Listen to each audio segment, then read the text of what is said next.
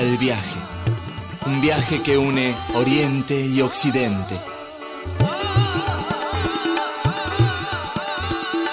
Un viaje lleno de magia y lleno de significados.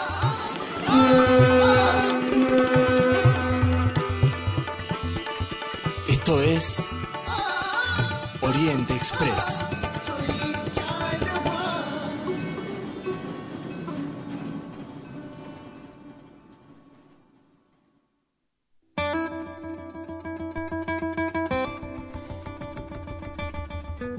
Tardes, bienvenidos a un nuevo viaje a bordo del Oriente Express que une Oriente y Occidente. Buenas tardes, Adri. Buenas ¿Cómo tardes? Ger. ¿Todo Bien, bien? muy bien.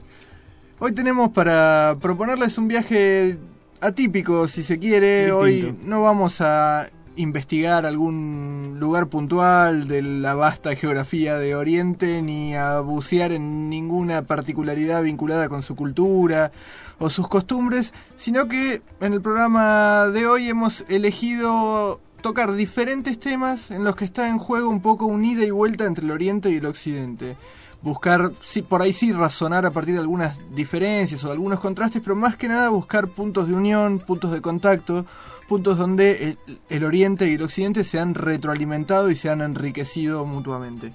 Así es. Eh, desde la temática del primer bloque, que vamos a, a- a empezar a hablar un poco de homeopatía, algo que nos parece extraño, foráneo. Sí. eh, vamos a ver que es mucho más cercano de lo que parece. Así es, Adri. Así que hecha la propuesta, estamos todos listos para partir, Manuel. Partimos.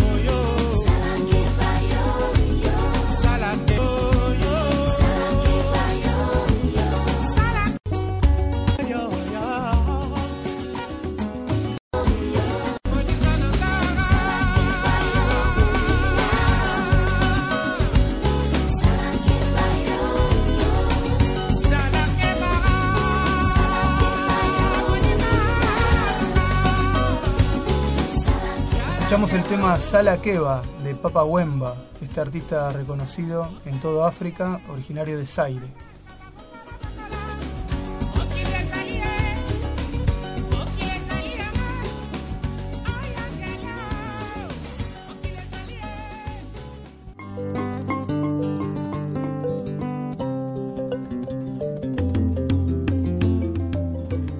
Bueno, ya habíamos anunciado que en este programa vamos a tocar, entre otros temas, el tema de la homeopatía. Ya habíamos hablado de, de otra- otras medicinas, digamos, que nos parecen medio foráneas, eh, Unani, Ayurveda. Bueno, la homeopatía también parece extraña, ¿no? Y sin embargo es algo mucho más cercano de lo que, de lo que podemos entender. Sí, casualmente estamos en el Bicentenario. Eh, no sé si sabías. Sí, bueno, el bicentenario, los, los- los días que pasaron todos sabemos que... No, no, el Bicentenario el de la 5 de mayo- homeopatía. De la homeopatía. De la Dicen- homeopatía. De la sí. homeopatía también cumple sí. 200 años. Tal cual, sí. Eh, se cumplen 200 años de que Samuel Hahnemann eh, escribió, digamos, lo que sería el, el principal compendio, como si fuese la Biblia de la homeopatía. coincidimos entonces, 1810, Exacto. Samuel Hahnemann, que era un alemán, ¿no? Eh, eh, escribe el libro que es el corpus Organum, inicial Organum del arte de curar se llama. bien, del- de la homeopatía. Eh, o sea que la homeopatía es una medicina occidental. Sí, es una medicina occidental y que se descubrió en Alemania, que pero está desarrollada en muchos países que son occidentales, como por ejemplo Argentina y Brasil, y también en países eh, orientales como la India. Precisamente. Sí. Eh, tuvimos la oportunidad de, de entrevistar a, a un médico homeópata. Sí, se llama Andrea Signorini y es eh, viene de, es de Verona, estudió en la Facultad de, Medici- de Medicina de allá y es una especialista en biología clínica. Y justamente vino a mm, encontrarse con algunos eh, médicos homeópatas de Argentina. Él es homeópata. Él es homeópata, es un médico, pero también desde hace 16 años en su consultorio trabaja con homeopatía. Bueno, él también nos, nos ha, además de, de- de presentado la disciplina, la homeopatía, que ahora vamos a explicar un poquito más de qué es, también ha- no- nos ha acercado eh, la idea de que en Oriente, en Oriente, eh, precisamente más, más precisamente en India, es especialmente desarrollada y ha florecido. ha florecido y, en la India vos podés, eh, digamos, elegir con qué tipo de medicina curarte, sea ayurveda, sea alopatía, unani, lo que sea, y también la homeopatía. Eso dio la oportunidad de eh, experimentarla sobre enfer- enfermedades eh, diferentes. Acá se usa más por, digamos, enfermedades más débiles, más fáciles de curar no sé, un dolor de cabeza, un resfrío, también otras cosas un poquitín más profundas. En la India se está utilizando también en enfermedades como el cáncer, como... Así que bueno, vamos a comenzar a escuchar la primera parte de, de la entrevista de, eh, de Andrea Signorini. Adentro de nosotros tenemos muchas variabilidades y durante la vida cada uno tiene su adolescencia, la sua educazione, la suya ehm, eh, experimentos de vida y traumas de la vida también que lo conducen en una carretera particular entre todas las posibilidades. Esa carretera es como la punta de un iceberg hay síntomas o, cosas que, nos- que nosotros, que tú ves en mí, y son claras, y otras que, cara- otra característica que son interiores. Pero sí que hay una conexión siempre en lo que se manifiesta, siempre que sea particular, y cuando uno tiene el ojo clínico de saber que va a mirar en un otro, y el sospecho de esta conexión del interior.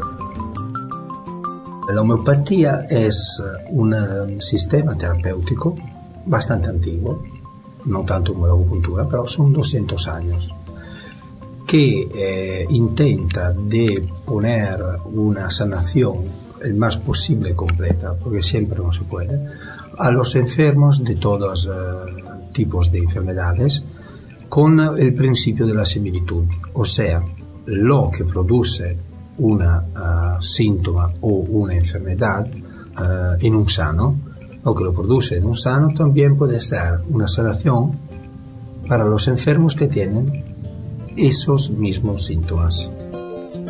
La manera para eh, buscar los síntomas es siempre considerar la conexión entre los síntomas mentales o espirituales o emotivos de la parte, digamos, psico- psicoemotiva de la persona, o tanto con la conexión con los síntomas más físicos, más prácticos, que pueden ser también síntomas, eh, bueno, dolores, fiebre, o también síntomas un poco raros, que no son disturbios. Por ejemplo, a uno que no le gusta eh, comer, eh, no sé, el, eh, la manteca, o el otro que le gusta mucho, pero mucho, comer limón y, y toma tres limones cada día, por ejemplo. No es un síntoma. Todas estas son características que no serían síntomas de enfermedades, que pero son características de la personalidad. Y esto nosotros lo vamos a considerar.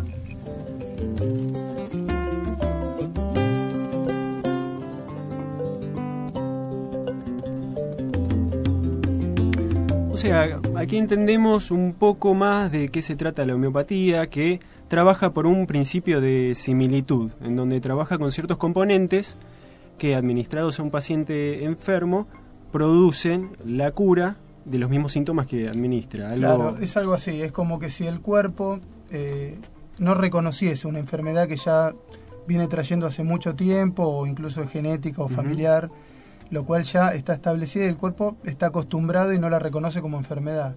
La homeopatía lo que hace de alguna forma es como despertar un poquitito más esta, esta enfermedad, despertar estos síntomas, como decía Benet. Claro, al, alzarlo de nivel, no sé, si el síntoma es 5, la homeopatía te lo lleva a 6. Y el cuerpo, claro, ahí lo reconocería como una enfermedad y empezaría el cuerpo solo a curarse. Sí, es como que el cuerpo eh, saca de, él mismo el recuerdo de poder curar eso. Eh, claro, y, y, de ahí, y de ahí viene esto que pasa comúnmente cuando la gente empieza a tratarse con homeopatía, de que empieza a tratarse y de pronto empiezan a salir más síntomas, más cosas, y dice, pero al final estoy tomando esto y, estoy peor. Bueno, al principio tiene esa transición, tiene ese, proceso de limpieza o de, o de, o de, darle al cuerpo este recuerdo de la enfermedad.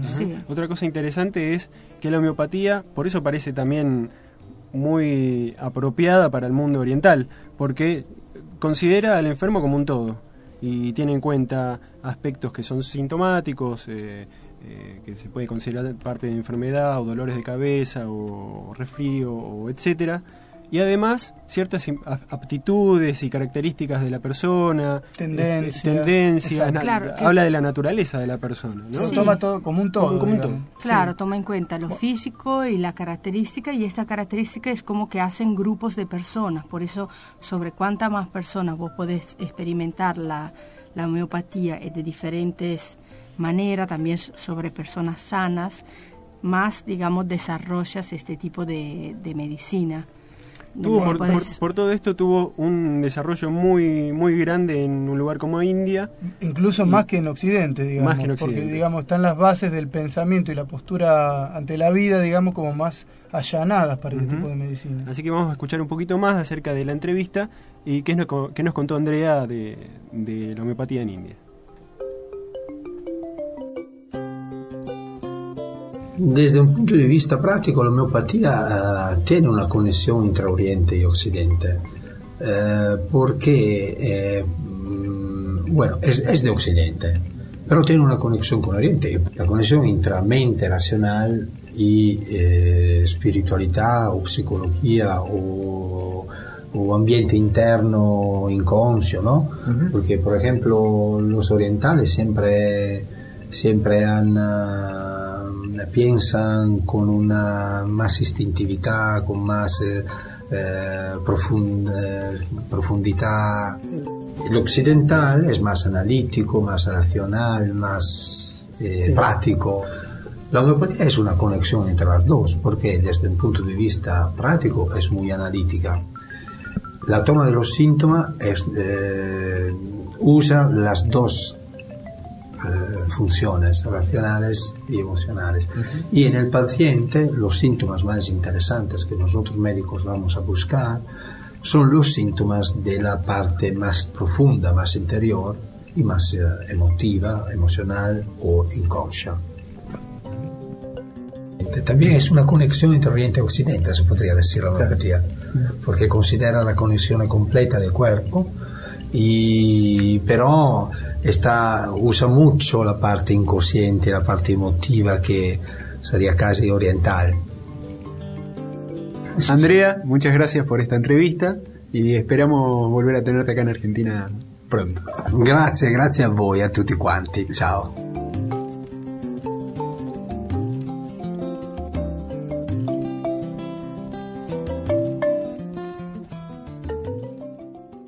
¿Cuál es para vos la diferencia entre Oriente y Occidente? La diferencia es cultural y un manejo distinto de la moral de la gente. Los orientales tienen como otros valores.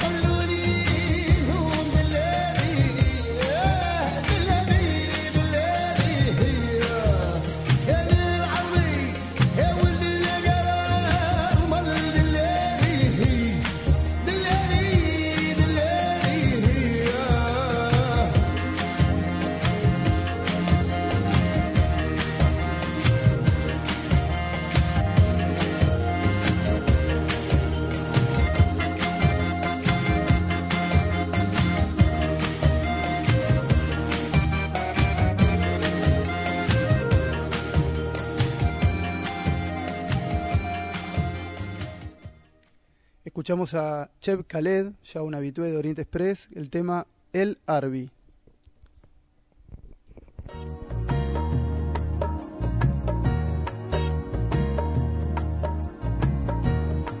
Bueno, y como adelantábamos ya en la, en la presentación y siguiendo con este, con este juego de, de encuentros entre Oriente y Occidente y con este desafío a los prejuicios, antes hablamos de homeopatía, una disciplina que por ahí si nos apuran, desde el desconocimiento diríamos que es una disciplina oriental, bueno, no, descubrimos que es una, una disciplina europea, surgida en Europa, aunque con muchos elementos o ingredientes que, que la vinculan con el Oriente. Ahora vamos a hacer una parada en el corazón de Europa, en Italia, y, pre- y ni más ni menos que en una, que en una, que en una basílica, que en una, que en una iglesia, pero no obstante estar en Italia, no, no obstante estar en una iglesia, vamos a ver que también ahí puede haber algunos puntos de contacto y muy valiosos con, con el Oriente. Sí, estamos en Venecia precisamente. Estamos en la Plaza de San Marcos, frente a la Basílica de San Marcos. Si uno piensa en esta basílica, dirá que es un, un- un exponente de Sí, la sí. cultura europea. Sí, un ícono de Europa. En realidad es un exponente de un conjunto de culturas. No nos olvidemos que, que Venecia durante más de mil años fue un, un imperio marítimo y mantuvo contacto con muchísimos pueblos de Oriente.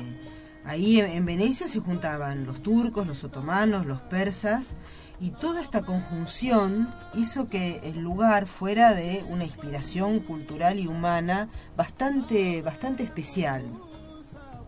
Entre el año 820 y el 1800 más o menos es que se produce toda esta como expansión cultural de Venecia. Y ellos toman de, toman de Oriente no solo el comercio, que es por ahí lo que Venecia es más conocido desde la parte comercial.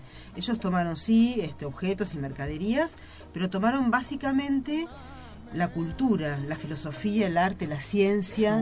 de- Elementos de la cultura. de- ¿Cómo no hacerlo, Ceci, si vos, vos misma dijiste que fueron mil años de intercambios? Y si Mil el intercambio intercambio, puede sí. ser preponderantemente comercial o ese puede ser el primer objetivo, es inevitable que en mil años no aparezcan otras cosas que también tengan valor y que esas cosas se vayan fundiendo con la cultura local, ¿no? Y se incorporaron, sí, por completo a la, a la cultura veneciana. Este mismo encuentro cambió hasta el aspecto de la ciudad, o sea, la modificó en cómo ella después vino creciendo desde la arquitectura hasta todo lo que se producía, lo que la gente leía, modificó mucho desde las raíces hasta lo más evidente, digamos. Por- Un, un ejemplo, por e- el, el vidrio, el famoso arte de, de vidrio veneciano.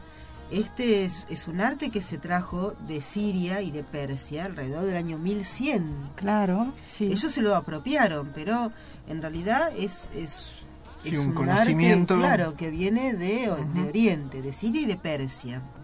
Sí. Y después otra, otra cosa bastante particular es que en, ahí en Venecia se imprime la primera, la primera edición del Corán en el año 1537.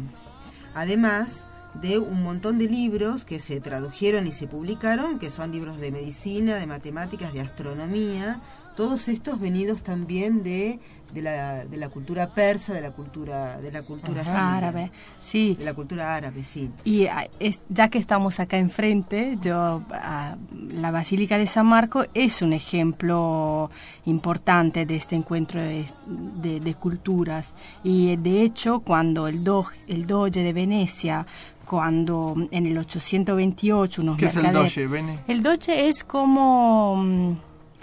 Sería como el, el, el capo, el, El alcalde. el alcalde, el capo, Ajá, de la el, ciudad. sí, el presidente de la ciudad, o sea, eran repúblicas, entonces sería como el presidente de la república, la autoridad, la autoridad. Y bueno, cuando unos mercaderes llevan desde Alejandría de Egipto con una rocambolesca aventura lo que los restos de San Marco Evangelista, Sí. ahí es cuando se decide de construir nuevamente esta iglesia y, mm, digamos, transformar San Marco en el patrón de la ciudad. Esta elección hizo que toda la, digamos, los puentes que estaban tendidos con Islam quedaron abiertos y inclusive cuando los, los ejércitos se encontraban luchando en las cruzadas, digamos, había como un ojo más más abierto, más benévolo entre estas fuerzas. ¿Y por qué Bene, hablamos de la Basílica de San Marcos para hablar de esto de encuentro de culturas? ¿Qué tiene de, de- de- de particular? Bueno, ahí primero se usaron muchas maestranzas y muchos artesanos de eh, orientales, Ujú. bizantinos sobre todo para construir los mosaicos.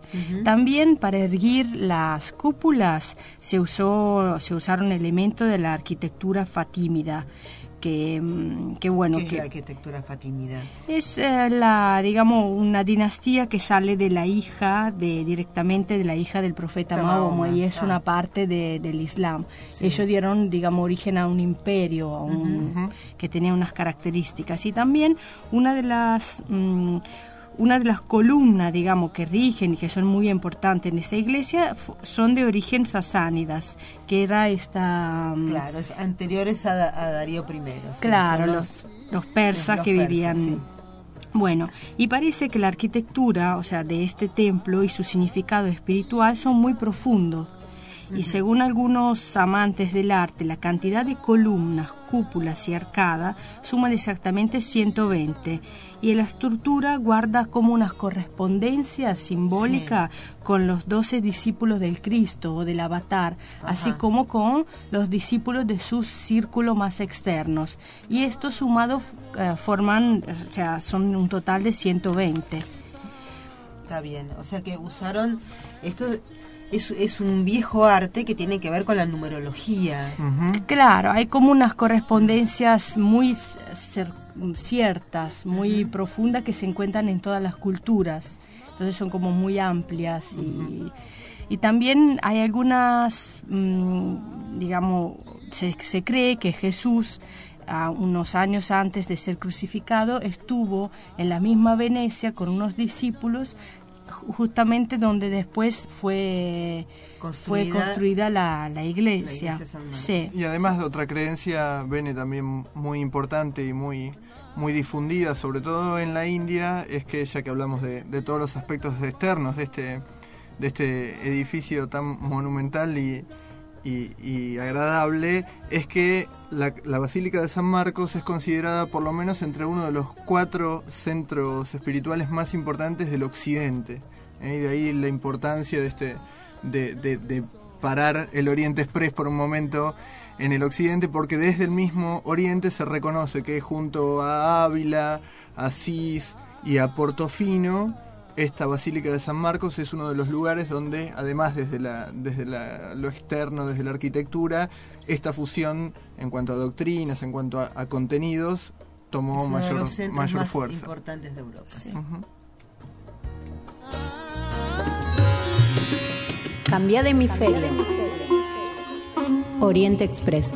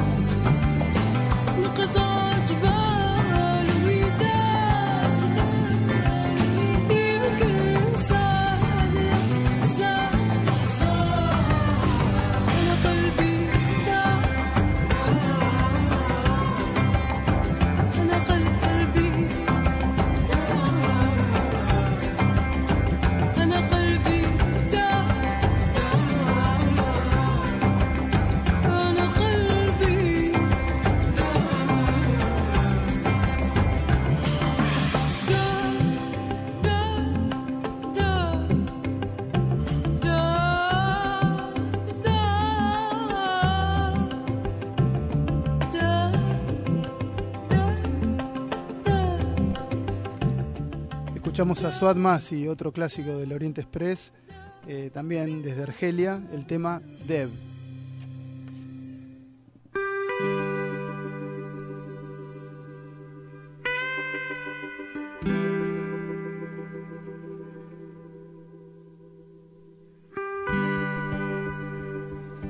Nos toca formar parte de un mundo con una lógica ciertamente extraña.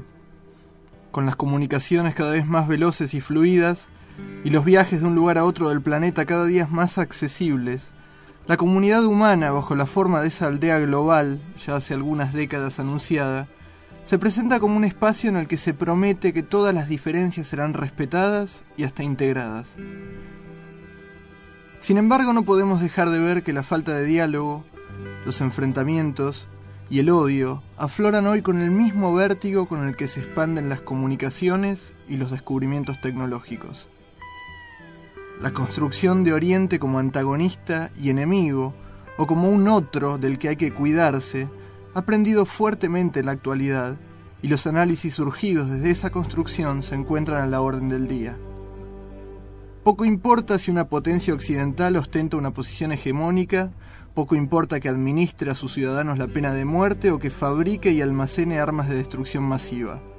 Peligroso es en todo caso que la India o China se conviertan en potencias económicas. Peligroso es que Pakistán o Irán desarrollen armamento nuclear. Porque lo que en el fondo se sugiere es que se trata de gente irracional, que seguramente no sabrá usar responsablemente de estos bienes.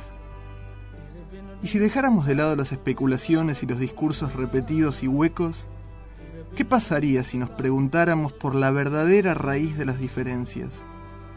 Se supone que detrás de esta idea de Oriente y Occidente, lo que en verdad subyace es una manera diferente de concebir el mundo, una distinta mirada sobre el papel del ser humano, su origen y su destino. El prejuicio parte generalmente de considerar al Oriente como mágico o místico y al Occidente como racional y pragmático. El pensamiento mágico de Oriente nos ofrece, sin embargo, una valiosísima reserva de racionalidad y tolerancia. Nos valdremos aquí de un ejemplo que se relaciona con el centro de gravedad de la construcción del ser humano, que es la relación del hombre con algo que puede ser llamado Dios o verdad. No importa aquí la postura personal que se tenga, si uno es o no un hombre de fe. Reparemos en esta cuestión, aunque más no sea para apreciar cómo la lógica oriental destila tolerancia y respeto, mientras que el occidente busca imponer sus verdades a cualquier precio. Se cree generalizadamente en la India que tanto Zoroastro, Krishna, Rama, Buda, Jesús y Mahoma fueron diferentes encarnaciones del Dios único, y que siempre el mensaje de ese Dios ha sido el mismo, básicamente un mensaje de amor. También se dice que en cada una de esas venidas, el avatar, así es como se conoce a cada encarnación de Dios, ha adaptado su formato y las características de las enseñanzas a las necesidades de los tiempos y las circunstancias en que las mismas se desarrollaron. Budismo, hinduismo, islam, o cristianismo, por ejemplo, aparecerían así como doctrinas esencialmente idénticas, en las que lo que hay de diferente viene dado exclusivamente por razones históricas o de contexto y por las necesidades de la humanidad en ese momento puntual en que se produjo esa venida del mismo y único Dios que resulta así patrimonio de toda la humanidad.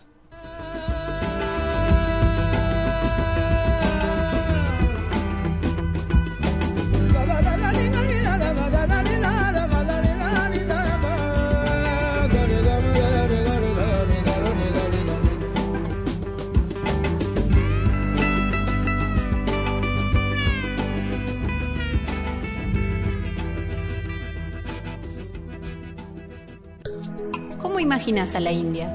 Me lo imagino como algo diferente a lo que vi en toda mi vida, como una cultura para descubrir, con muchos aspectos diferentes a lo, lo que generalmente he vivido.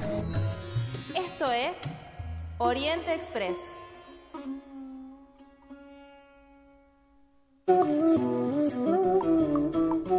Bueno, y estamos de vuelta para seguir con este, con este juego que propusimos hoy. Y ahora sí, definitivamente nos vamos a situar en el, en el Oriente. Vamos a hablar de una figura que, al menos desde su biografía, no tiene absolutamente nada que ver con el Occidente.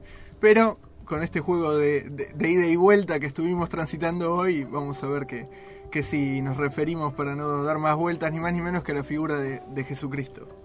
Sí, de Jesús que nació en Belén, que es precisamente eh, Judea, un país de un país de Oriente.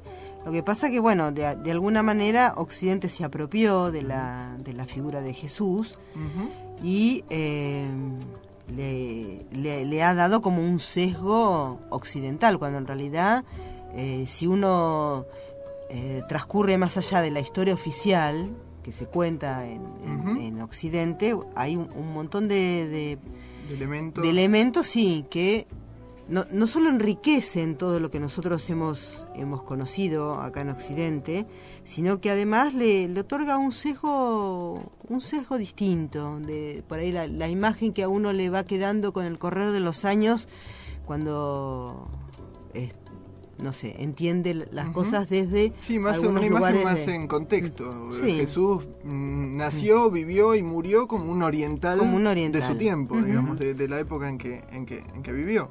Sí, Jesús eh, fue hijo de María y de José, nació nació en un modesto establo de Belén, esto como parte de, Sí, sí, de la historia de la historia que- oficial, que es conocida ¿no? por todos, sí. sí. Este, pero bueno, este, este nacimiento estuvo rodeado de algunos pequeños acontecimientos bastante, bastante peculiares. Un grupo de pastores se hizo presente en el establo donde recién había nacido Jesús. Y a estos pastores les había avisado un ángel del nacimiento del Cristo. Y esto mismo sucedió con esto que se cuenta de los tres reyes, magos, que en realidad Sí, no eran En realidad no. no eran ni reyes ni magos. reyes, ni uno ni el otro. En realidad se les dice wise men, hombres sabios, y eh, se cree que eran eh, en realidad maestros perfectos Sí. eh, de la época. Claro, que fueron guiados, guiados por una estrella, hasta el lugar exacto donde se encontraba Jesús a pocos días de, de- haber nacido. Y los, los ángeles que le anuncian a estos hombres sabios, a estos maestros perfectos, el nacimiento de Jesús, le dijeron que había nacido el, el rey de los judíos.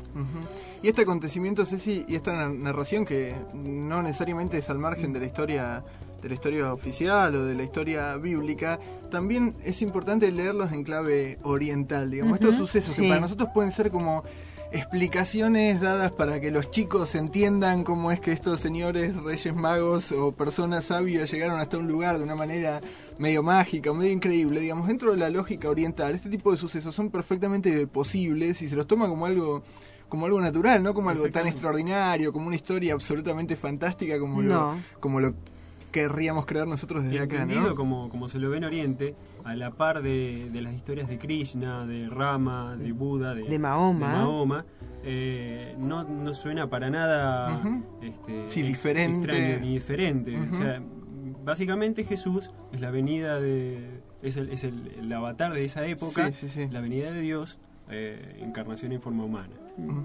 Sí, y como todo, como muchos de los avatares, como muchos de los de, los maestros que han vivido en esa época, era un maestro errante. Él iba de pueblo en pueblo y eh, no, no solo buscando por ahí eh, algunos discípulos que ya los tenía este, perfectamente predeterminados En de antemano, en un plano anteriormente, sí, sino además eh, iba, por un lado, realizando milagros, que fue como la característica de esa avenida batárica, pero además de eso impartía enseñanza, enseñanza espiritual. Él dijo de su, propio, de su propia forma de vida, los zorros tienen madrigueras, las aves del cielo nidos, pero el Hijo del Hombre no tiene dónde recostar su cabeza.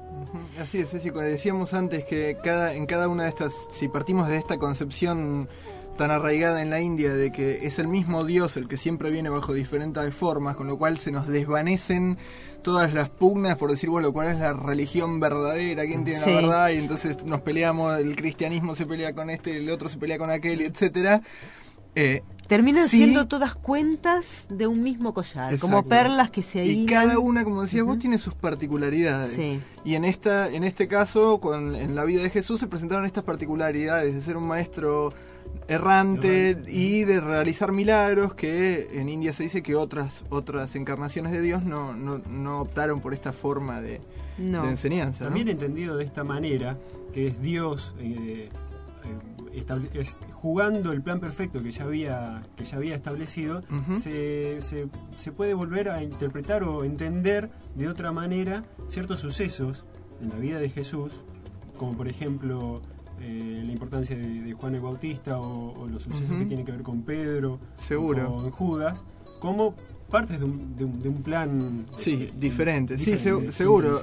no, digamos, no tenemos que, sin que esto implique un ataque a- No. al cristianismo ni nada, sino proponer una, una, una mirada diferente y una mirada que nosotros hemos podido recoger desde el Oriente, digamos, cómo se ve la figura de Jesús desde, desde el Oriente, que el cristianismo representó, sobre todo durante la Edad Media, un recorte, digamos, del material que existía y así aparecieron Claro. versiones de los evangelios apócrifos o cosas que fueron quedando afuera de la historia oficial digamos de la iglesia y en Oriente se han conservado incluso sin entrar en esas polémicas de qué escrituras son ciertas y cuáles no, no.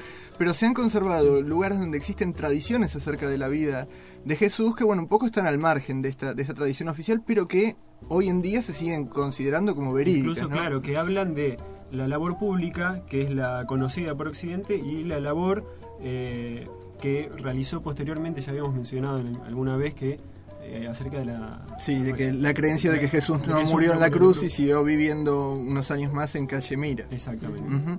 Y también esta idea que decías vos, Adri, de, de cómo se ve desde el Oriente, o por lo menos desde la India, la figura de Judas, como uno de los ejemplos más claros donde por ahí Ujú. eh, las creencias desde el or- en el Oriente se, se divorcian o se diferencian de la, de la tradición occidental, que es esto de que la figura de Judas deja de ser vista como el traidor, traidor. el entregador, la persona más baja de todas, sino que al contrario, es sumamente valorizada y es visto como el discípulo de todos los discípulos que tuvo Jesús, al que le cupo la labor más, más difícil de todas. Exactamente. Digamos, si había un plan, como vos bien señalabas antes, un plan delineado desde el principio, un plan perfecto, y ese plan perfecto comprendía la, la crucifixión de Jesús, bueno, Alguien que se estaba- tenía que encargar claro, alguien tenía que dar ese paso tan difícil esa situación. de sí. empujar la situación, y ese ni más ni menos fue Judas y Pens- cumplió su rol, ¿no? Pensemos en todo lo que vino después de la crucifixión de, de Jesús eh, para a- a la posteridad, al futuro. O sea, él- era sumamente importante el rol y el suceso que, que por amor y por entrega Judas... Y por obediencia a su maestro. Exactamente.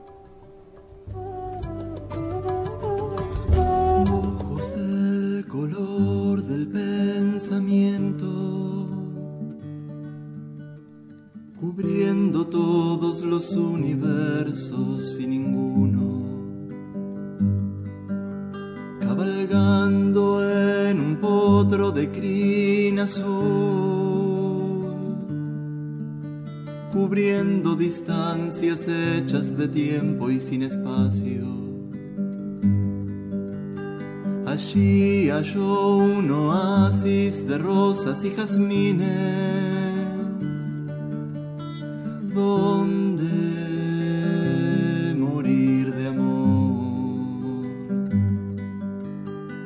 Bebo de este charco de agua antigua y recupero estos sueños que queman las entrañas.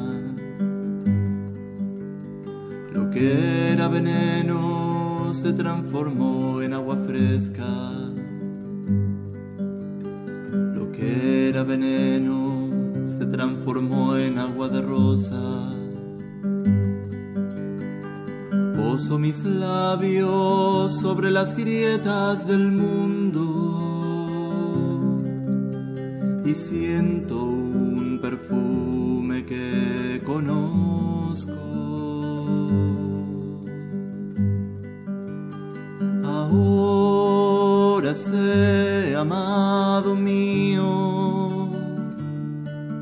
El color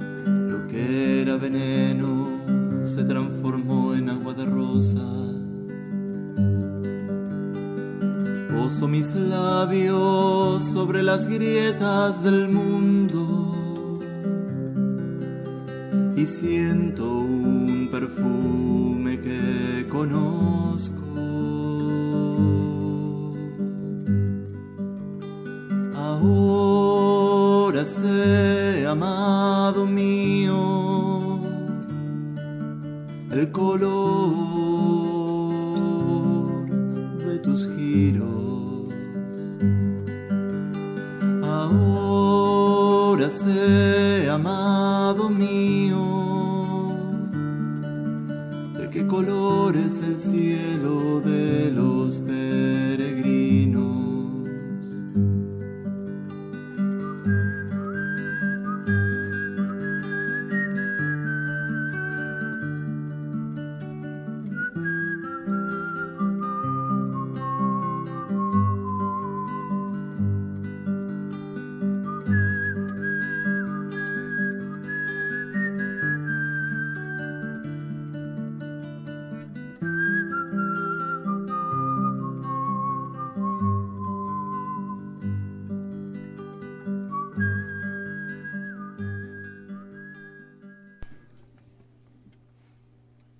De Solicia El cielo de los peregrinos.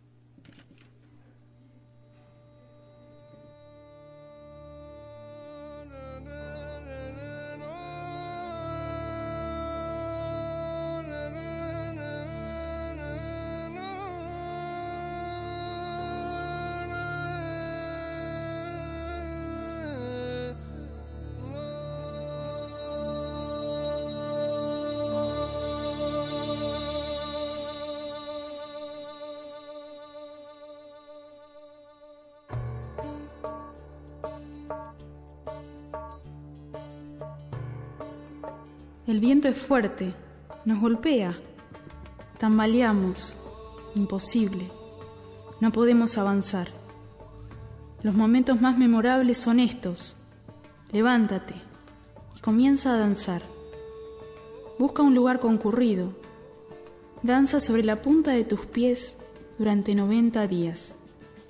Al final, encontrarás que el viento fuerte que te golpea trae pura alegría.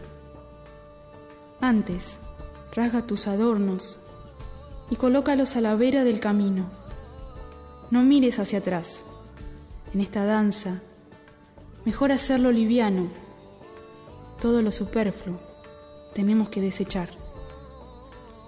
Si no te gusta la danza, camina hacia el mar y quédate sentado en la playa. No te muevas. Soporta el viento, la arena y el sol caliente. Espera y sé paciente. Después de mucha espera tu perfil será delgado y tu yo menguado. Sentirás gran gozo. Las olas te cubrirán todo el tiempo, acariciándote suavemente. tendrás tu reposo. Antes del universo no había tiempo, pero el espacio ya existía. No era habitado. Las olas del amor se expandían incesantes, pero no había nadie para bañarse. Estás metido en este juego. No culpes a nadie. ¿Por qué quieres ocupar tanto espacio? Un puñado han ayunado la mente. Viajan con el viento. Son los amantes descalzos.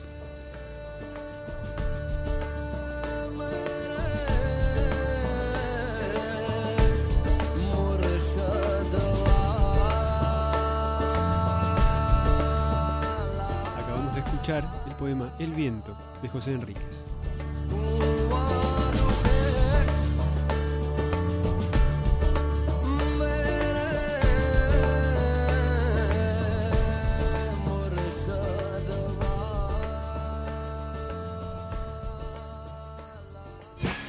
Viaja con nosotros en la web. Subite a nuestro blog eloriente-express.blogspot.com eloriente-express.blogspot.com y descubrí los colores de Oriente.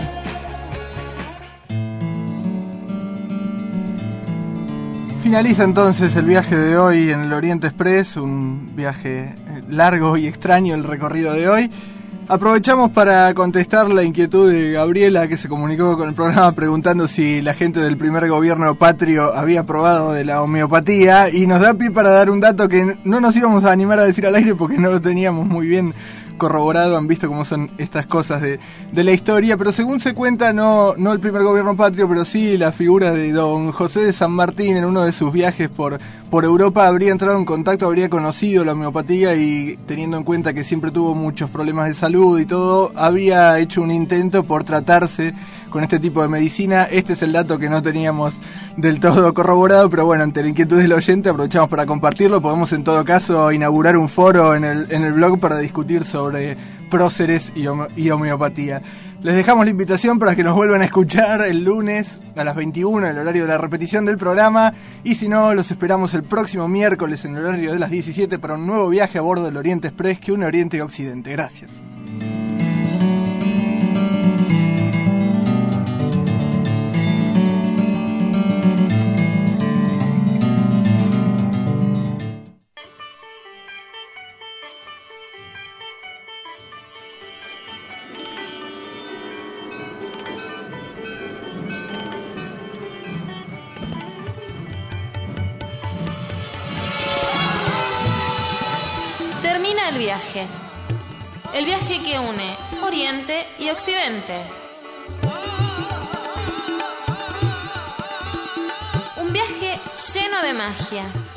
Lleno de significados.